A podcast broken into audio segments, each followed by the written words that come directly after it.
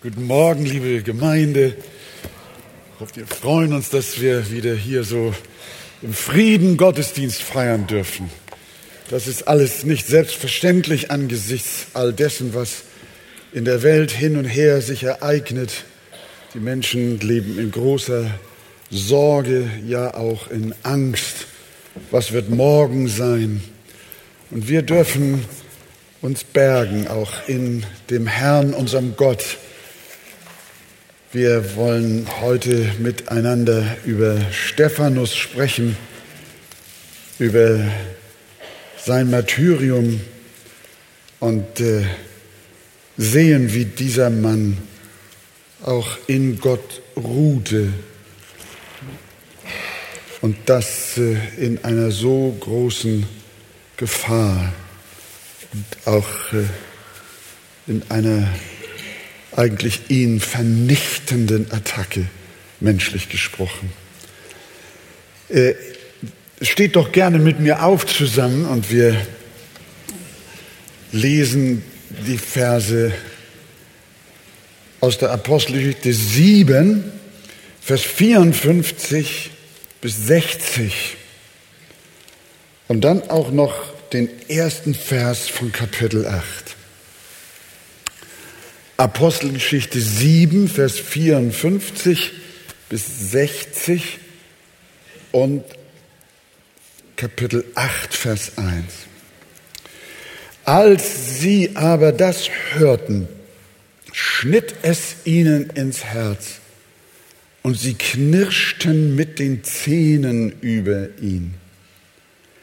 Er aber voll Heiligen Geistes blickte zum Himmel empor und sah die Herrlichkeit Gottes und Jesus zur Rechten Gottes stehen. Und er sprach, siehe, ich sehe den Himmel offen und den Sohn des Menschen zur Rechten Gottes stehen. Sie aber schrien mit lauter Stimme, hielten sich die Ohren zu und stürmten einmütig auf ihn los. Und als sie ihn zur Stadt hinausgestoßen hatten, steinigten sie ihn. Und die Zeugen legten ihre Kleider zu den Füßen eines Jünglings nieder, der Saulus hieß. Und sie steinigten den Stephanus, der den Herrn anrief und sprach, Herr Jesus, nimm meinen Geist auf. Und er kniete nieder und rief mit lauter Stimme, Herr, rechne ihnen diese Sünde nicht zu. Und nachdem er das gesagt hatte, entschlief er. Saulus aber hatte seiner Hinrichtung zugestimmt. Und an jenem Tag erhob sich eine große Verfolgung gegen die Gemeinde in Jerusalem. Und alle zerstreuten sich in die Gebiete von Judäa und Samaria, ausgenommen die Apostel. Amen. Nehmen wir doch Platz miteinander, liebe Geschwister. Ja, äh, wir sehen hier, was die Predigt des Stephanus bewirkt hat. Von Erweckung kann man ja nicht reden. Ne? Äh, wir können jetzt voreilig sein und sagen, naja, also äh, das, was äh, hierbei rausgekommen ist, das war nicht viel der Mann war äh, doch wohl nicht voll Geistes äh, und äh, hat auch nicht so viel Kraft gehabt. Aber wenn wir den Text ganz genau uns anschauen, dann hat der Herr eine ganz andere Meinung davon. Dann war die Predigt überhaupt nicht äh, ohne Erfolg, sondern auf jeden Fall hat sie, wie man so schön sagt, die Geister geschieden. Äh, und das ist immer so mit Predigten, die die Heilige Schrift zum Inhalt haben. Wenn, wenn eine Predigt das Wort Gottes weitergibt, dann kann der Zuhörer nicht neutral bleiben. Dann kann es kaum sein, dass jemand sagt, das geht mich nichts an. Damit habe ich nichts zu tun. Es sei, sei, sei so oder so oder so. Nein. Es, eine biblische Predigt lässt keinen Raum für Neutralität. Da kann man sich nicht raushalten. Entweder bekehren sich die Zuhörer oder aber sie hassen das, was sie gehört haben. Solange eine Predigt biblisch unverbindlich bleibt, die Bibel nur am Rande so gestreift wird, also nicht wirklich biblisches Wort gesagt wird, so lange bleibt eine Predigt allgemein akzeptabel bei den Leuten so. Na ja, das war, war nett, der hat, hat gut gepredigt, das war, das war ganz fein so. Äh, und kaum jemand meckert, aber es wird auch niemand errettet. Wenn du predigst, Gott ist ein lieber Gott, und er liebt alle Menschen. Oh, das ist eine tolle Predigt. Da kriegst du kaum Protest. Der Zuhörer bleibt ruhig. Wenn du aber predigst, dass die Gottlosigkeit der Menschen dem lebendigen Gott ein Gräuel ist und dass er mit seinem Zorn über diese Gottlosigkeit kommt und die Menschen, die so leben und handeln, in die Verdammnis führt. Oh! Dann ist es problematisch. Dann merkst du das. Dann ist die Empörung groß. Die Predigten der Apostel waren klar und kompromisslos. Nach der, nach der Pfingstpredigt, da lesen wir, als sie aber das hörten, drang es ihnen durchs Herz. Und sie sprachen zu Petrus und den übrigen Aposteln, was sollen wir tun, ihr Männer und Brüder? 3000 wurden gerettet. Bei Stephanus wurden keine 3000 gerettet, aber wir haben gelesen, als sie aber das hörten, schnitt es ihnen ins Herz. Also eine, eine Predigt aus der Schrift geht ans Herz. Und das ist, was wir doch auch so wünschen. Was nützt christliche Unterhaltung? Wenn es nicht den Menschen ans Herz geht. Und das Wort Gottes fordert zu Reaktion heraus. Der Hebräerbrief schreibt, denn das Wort Gottes ist lebendig und wirksam und schärfer als jedes zweischneidige Schwert, egal in welche Richtung es schlägt. Es schneidet. Es scheidet sowohl Seele als auch Geist, sowohl Mark als auch Bein und ist ein Richter der Gedanken und Gesinnungen des Herzens. Als Jesus mit der Bergpredigt fertig war, dann lesen wir, und es geschah, als Jesus diese Worte beendet hatte, erstaunte die Volksmenge über seine Lehre, denn er lehrte wie einer, der Vollmacht hat und nicht wie die Schriftgelehrten. Wow. Und so war dieser Stephanus, diese, diese sehr, sehr lange Predigt, an die ihr euch erinnern könnt, mit ihren 53 oder 52 Versen. Ihr habt sie bestimmt alle auswendig gelernt. Das ist doch so eine, ja, ist doch so eine gewaltige Botschaft, die ist da bei den Menschen hängen geblieben und hat sie, hat sie ganz unruhig gemacht und, und äh, zuletzt dann kam diese Empörung und jetzt steht dieser Stephanus da und das Ergebnis ist ein Aufstand, ein Mob, Mord, Aggression. Das erntet er mit seiner biblischen Predigt. Die Leute waren so aufgebracht, äh, als sie Stephanus hörten. Sie knirschten mit den Zähnen und fielen über den Diakon her. Und dann lesen wir in Vers 55 den Satz von Stephanus, als sie so über ihn herziehen und auf ihn losgehen, er aber voll Heiligen Geistes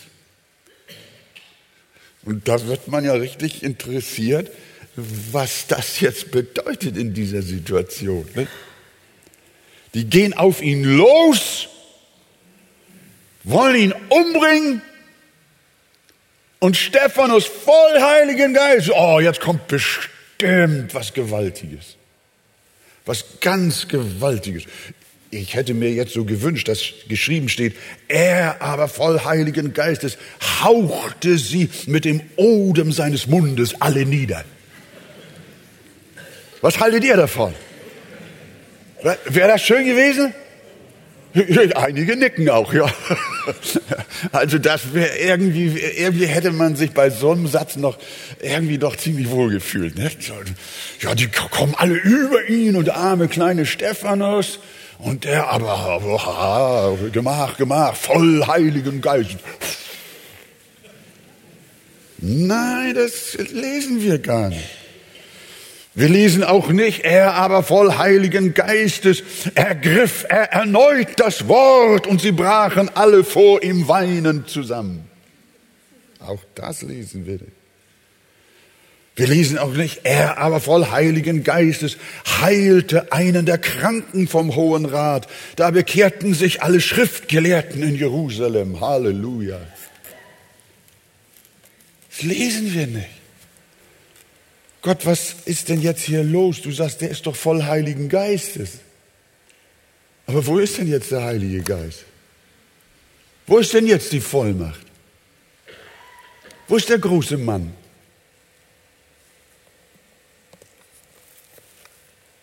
Kann man das, was jetzt folgt, voll Heiligen Geistes nennen, von Steinen zertrümmert werden und am Ende tot liegen bleiben? Das bietet uns aber der Text hier an. Das ist sehr interessant. Der Heilige Geist wirkte nicht so, wie wir das eben vielleicht gerne hätten sondern obwohl der Diakon voll Heiligen Geistes war, ergriff dieser nicht in den Vorgang der Steinigung ein, sondern ließ den Mann Gottes unter dem Haufen der Steine sterben. Und das nennt die Bibel voll Heiligen Geistes. Und ich denke, wir sollten jetzt mal schauen, worin zeigt sich jetzt die Kraft des Heiligen Geistes in dieser Schlussphase des Lebens des Stephanus. Einmal sehen wir, er blickt zum Himmel. Das ist ja auch etwas ganz äh, äh, Enormes, während das Getöse und Gebrüll seiner Feinde für Stephanus immer größer wird und die Situation sich gefährlich zuspitzt, da hätte sich doch Stephanus in die Entwicklung einmischen müssen. Ich hätte, wenn, wenn, wenn, wenn auf einmal eine Horde von Menschen auf dich zukommt und die greifen dir nach dem Leben und die fangen an, mit Steinen nach dir zu schmeißen oder zerren dich aus der Stadt, um dich außerhalb der Stadt zu steinigen, dann musst du doch, wenn du jetzt Betroffener bist, irgendwie da eingreifen und dann vielleicht rufen, halt, halt, halt, lass uns doch noch mal reden. Äh, ich glaube, das ist alles ein Missverständnis. Hört mal, ich erkläre euch das nochmal alles, wie ich das gemeint habe. Und vielleicht kann ich ja auch manches von dem zurücknehmen, aber bitte nicht so. Stephanus hätte sich doch eigentlich involvieren müssen, irgendetwas unternehmen müssen, damit das jetzt nicht so seinen Gang geht. Aber der Stephanus, den, den interessiert das gar nicht. Der nimmt das lethargisch in Kauf. Der lehnt sich da auch gar nicht gegen auf, kein Wort, sondern die Bibel sagt, er blickt zum Himmel. Und da unten der Tumult. Könnt ihr euch diesen Kontrast versuchen, so im Herzen vorzustellen? Ich finde das ein unglaublich starkes Bild. Das ist was die Bibel voll Heiligen Geistes hier nennt. Um dich herum rumort es und tobt es. Und dein Herz ist voller Friede und hat nur einen Blick nach oben. Du bist die Ruhe selber. Hoch so was möchte ich bei dir mal sehen. Bei mir aber auch. Da sehen wir etwas. Da ist eine Kraft, im, eine Gotteskraft im Herzen eines Mannes. Es geht über alles hinaus, was man sich denken kann. Dieser Stephanus blickt zum Himmel empor. In einer solchen Lage, von allem wegschauen, als ginge sie einen gar nichts an und stattdessen zum Himmel schauen, das geht nur, wenn man voll Geistes ist. Einen solchen Frieden mitten im Sturm hat man nicht in sich selbst. Den hat man nur, wenn man erfüllt ist mit Gottes Kraft. Wenn es um uns kracht und donnert, dann stürz dich nicht ins Getümmel, das dich bedroht, sondern blick einfach auf zum Himmel. Da fiel mir dieses wunderbare Lied ein, zum Himmel schaue ich empor, wo man dich preist im höheren Chor. Da wird in mir die Sehnsucht kund, Herr, stelle mich auf höheren Grund. Nach dir, nach dir verlangt mein Herz. Zieh mich, Herr Jesus, himmelwärts. Nur so wird Geist und Sinn gesund. Herr, stelle mich auf höheren Grund. Wünschen wir uns, so auf höherem Grund zu stehen, unseren Blick auf Jesus. Ich weiß nicht, was dich jetzt in der letzten Woche alles bewegt hat was dich gequält hat, was dir Angst gemacht, was dich fast in Panik versetzen wollte, was dich bedroht hat. Und du bist äh, total in die Unruhe mit reingezogen und du bist am Agieren und Handeln und Wirken und Verhindern und Verbessern. Und heute Morgen hörst du, dass das Allerbeste wäre, gar nichts zu tun sondern einfach auf Jesus zu schauen. Stille zu werden. Ein Aufblick zu Jesus. Und das ist das Erste, was wir sehen, worin sich die Kraft des Heiligen Geistes bei Stephanus hier zeigt. Aber noch mehr, er erblickt Jesus in der Herrlichkeit. Er sieht zum Himmel und da nicht nur Wolken oder Sterne, oder Phänomene irgendwelcher Art, ein schönes Abendrot. Nein, er sah die Herrlichkeit Gottes und Jesus zur Rechten Gottes stehen. Stephanus ist nicht nur gegeben von der Bedrohung, einfach weg zum Himmel zu schauen, sondern er blickt auch den Glanz der Herrlichkeit Gottes und Jesus Christus stehend zur Rechten Gottes. Stephanus sieht nicht nur die Realität des Himmels, das ist gewiss stärkend, aber das andere ist zusätzlich eine persönliche Botschaft. Jesus zeigt seinem Diener seine Solidarität. Er erhebt sich von seinem Thron. Jesus steht. In der Regel heißt es immer, dass äh, Jesus zur Rechten des Gottes sitzt. Und hier heißt es, dass er steht. Und die Ausleger sind sich einig und sagen, das ist ein Zeichen der, der Begrüßung, des Willkommenheißens. Jesus steht auf und sagt, Stephanus, ich stehe zu dir. Stephanus, du bist mein Diener. Komm jetzt nach Hause. Ich warte auf dich. Ich heiße dich willkommen. Bei mir bist du zu Hause.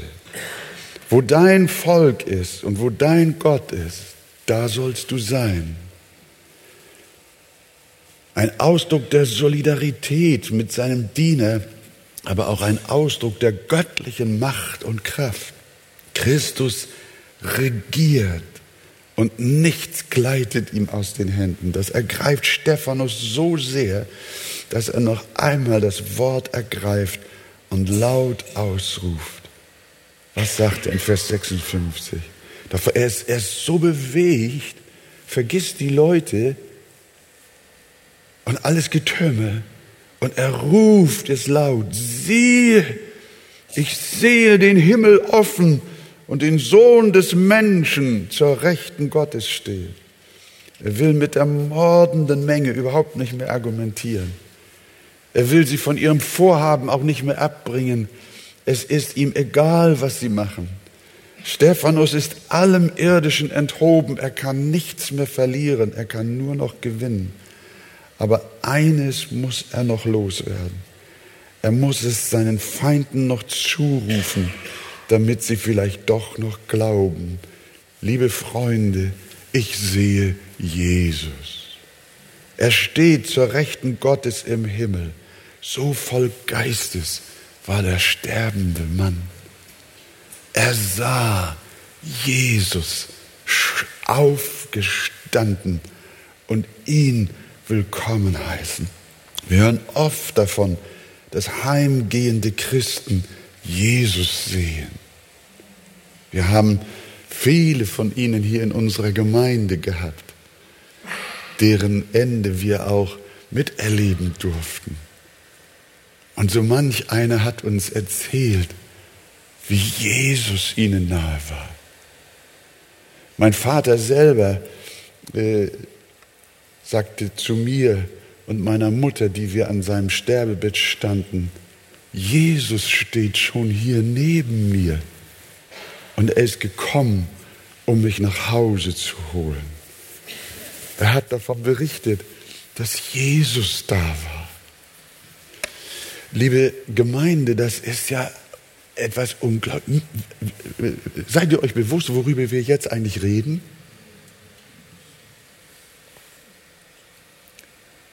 Vergiss alles. Vergiss deine Sorgen und den ganzen Kampf, den Jammer auf dieser Erde. Kannst du alles vergessen. Es gibt etwas viel Schöneres, etwas ganz Wichtiges, das am Ende deines Lebens Jesus auf dich wartet. Halleluja. Halleluja. Ja, das kannst du wirklich sagen. Dass Jesus auf dich wartet. Das ist ja denen geschenkt, die voll Heiligen Geistes sind. Und so beten wir ganz besonders für liebe Geschwister und Freunde, die in diesen Tagen auch durch so manche Not gehen, dass der Herr ihnen Kraft schenkt.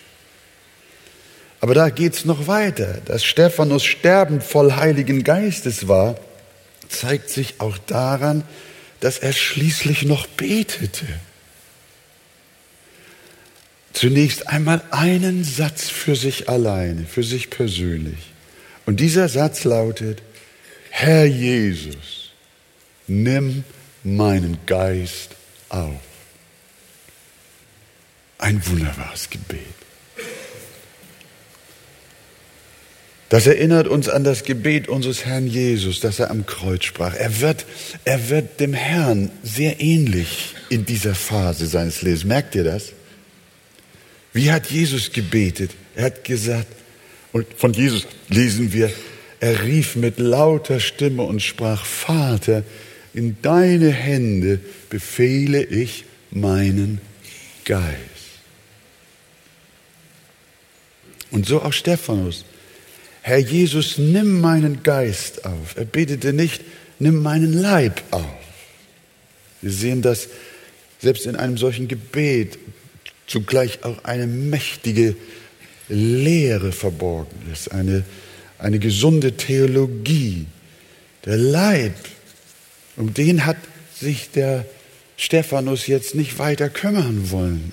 Er weiß, der Leib bleibt auf der Erde, er wird zu Staub und kommt erst am Tage der Auferstehung zu Jesus. Aber der Geist beziehungsweise die Seele geht im Augenblick unseres Abscheidens sogleich zum Herrn. Und darum schreibt ja der Apostel Paulus unter anderem auch viele andere Bibelstellen bestätigen das. Wir sind aber getrost und wünschen vielmehr aus dem Leib auszuwandern und daheim zu sein bei dem Herrn. Wenn wir diese Welt verlassen, dann wandern wir aus. Das ist der innere Mensch, das ist die Seele, der Geist. Das, das ist äh, unser Ich, unsere Persönlichkeit, das, was unser Sein und unsere Existenz wirklich ausmacht unsere Identität.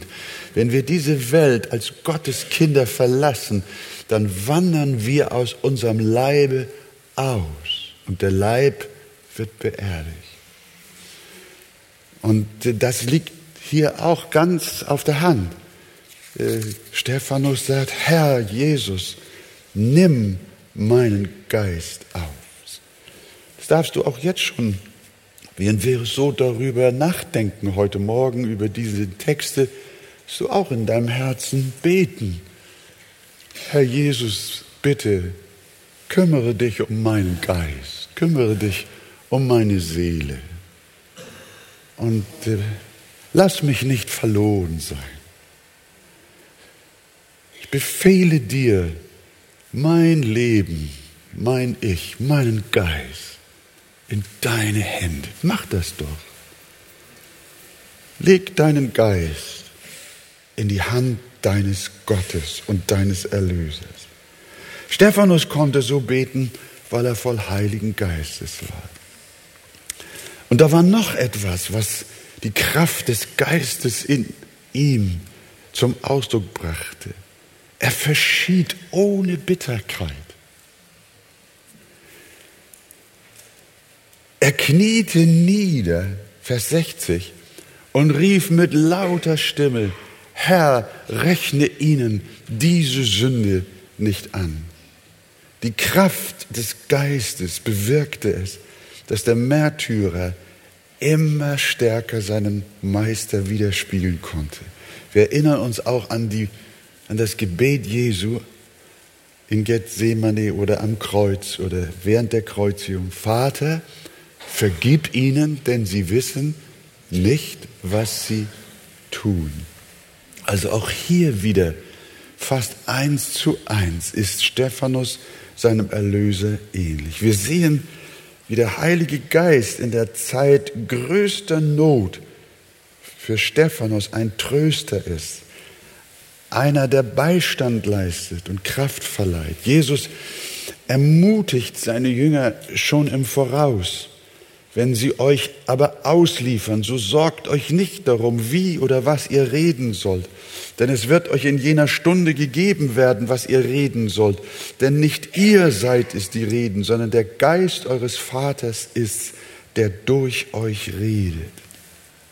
Menschlich gesehen hätte Stephanus mit Bitterkeit und sogar Hass gegen seine Mörder erfüllt sein. Das muss man sich vorstellen, muss ich euch gar nicht im Einzelnen schildern. Äh, die Steine fliegen, die Knochen werden gebrochen, der Mann ist nur noch am Torkeln. Zuletzt kniet er sich nieder und betet für seine Feinde, ohne Bitterkeit, kein Hass, keine Vergeltungsgedanken. Liebe, Erbarmen. Der Heilige Geist weiß um eine andere Dimension des Lebens. Dieses wirkliche Leben, das ewig und unauslöschlich ist, kann uns niemand durch eine Steinigung oder eine andere Art von Mord rauben. Ist dir das eigentlich klar? Dass niemand dir dein Leben rauben kann. Jesus hat einmal gesagt, fürchtet euch nicht vor denen, die den Leib töten, die Seele aber nicht zu töten vermögen. Die, der, der Stephanus war klar, die, seine Feinde können ihn nicht berauben. Das sollen sie ihm wegnehmen. Der Jim Elliot, ich glaube Christian hat es letztens zitiert, der Auka-Missionar, der sein Leben unter den Aukas verloren hat, der hat wenige Zeit zuvor in sein Tagebuch geschrieben, das war quasi nachher sein Lebensmotto, der ist kein Tor, der verliert, was er nicht behalten kann, der aber gewinnt, was er nicht verlieren kann. Wollen wir es mal zusammen sagen? Der ist kein Tor, der verliert, was er nicht behalten kann. Der aber gewinnt, was er nicht verlieren kann. Das ist das ewige Leben. Fürchtet euch nicht vor denen, die den Leib töten. Luther hat es in seinem berühmten Lied ja gesungen. Nehmen Sie, wie heißt es dort? Leib, Kind, er und Weib. Lass fahren dahin, sie haben's keinen Gewinn. Und das Reich muss uns doch bleiben. Hier hört nur einer heute zu, das ist hier. ja, ihr Lieben, wir, wir, wir verwechseln, wir denken immer, wir denken immer unsere Gesundheit, das ist alles. Das ist, darum müssen wir kämpfen. Ist gut so. Wir wollen verantwortlich leben. Gott hat uns auch das physische, irdische Leben geschenkt. Gott hat uns eine Familie gegeben, Kinder gegeben, ein Haus gegeben, eine Wohnung, ein Auto, ein Beruf, eine Ausbildung. Ja, auch eine gute Medizin. Alles ist alles, alles so wunderbar. Auch äh, eine gute Gemeinde, wir dürfen hier sein und das, ja, wir dürfen das Leben genießen. Ja, genießt es auch von ganzem Herzen. Aber liebe Gemeinde, wenn wir wirklich in die Schrift reinschauen und wirklich schauen, was versteht Gott unter Leben, dann erliegen wir doch noch einem ziemlich großen Irrtum. Das wahre Leben ist das Leben, das niemals stirbt. Und das ist das Leben aus Gott. Jesus hat mal gesagt, das geht genau in dieselbe Richtung. Wer sein Leben zu erhalten sucht, der wird es verlieren. Und wer es verlieren wird, der wird es gewinnen. Während Stephanus Feinde dabei waren, ihm das Leben zu rauben, hat er es im Grunde genommen gewonnen. Weshalb sollte er denen böse sein, die ihm den Weg zum Himmel aufstießen? Es gibt gar keinen Grund für Bitterkeit. Und im Übrigen sind nicht nur Sie Sünder, sondern wir sind es doch auch. Stephanus ist auch ein Sünder. Jesus hat Stephanus seine Schuld vergeben. Weshalb soll er den anderen ihre Sünde nachtragen? Jesus trägt mir meine Sünde doch auch nicht nach. Weshalb soll ich euch eure Sünde nachtragen, die er an mir getan hat? Darf ich dich mal jetzt bitten, einen kleinen Augenblick stille zu sein? Dann bist du sowieso. Wenn du willst, schließ auch die Augen. Und jetzt geh mal durch deine vergangenen Lebensjahre und hol mal alle Personen hervor, die dir Böses getan haben. Hallo? Nicht laut, bei dir alleine. Den alten Lehrer,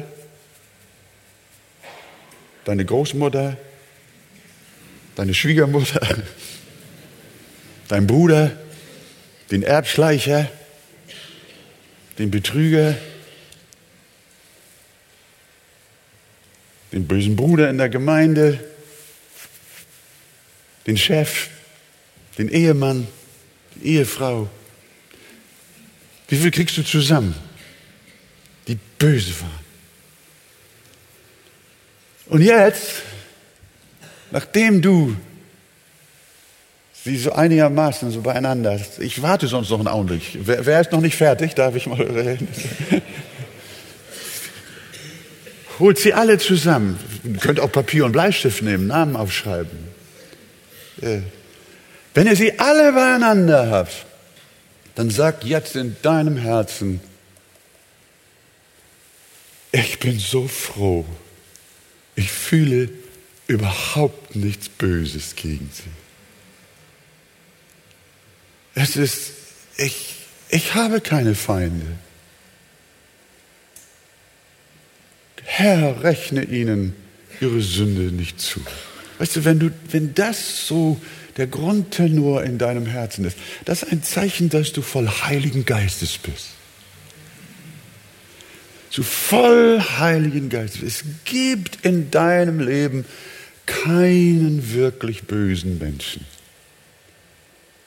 dem du irgendetwas vorwerfen willst oder vorzuwerfen hast.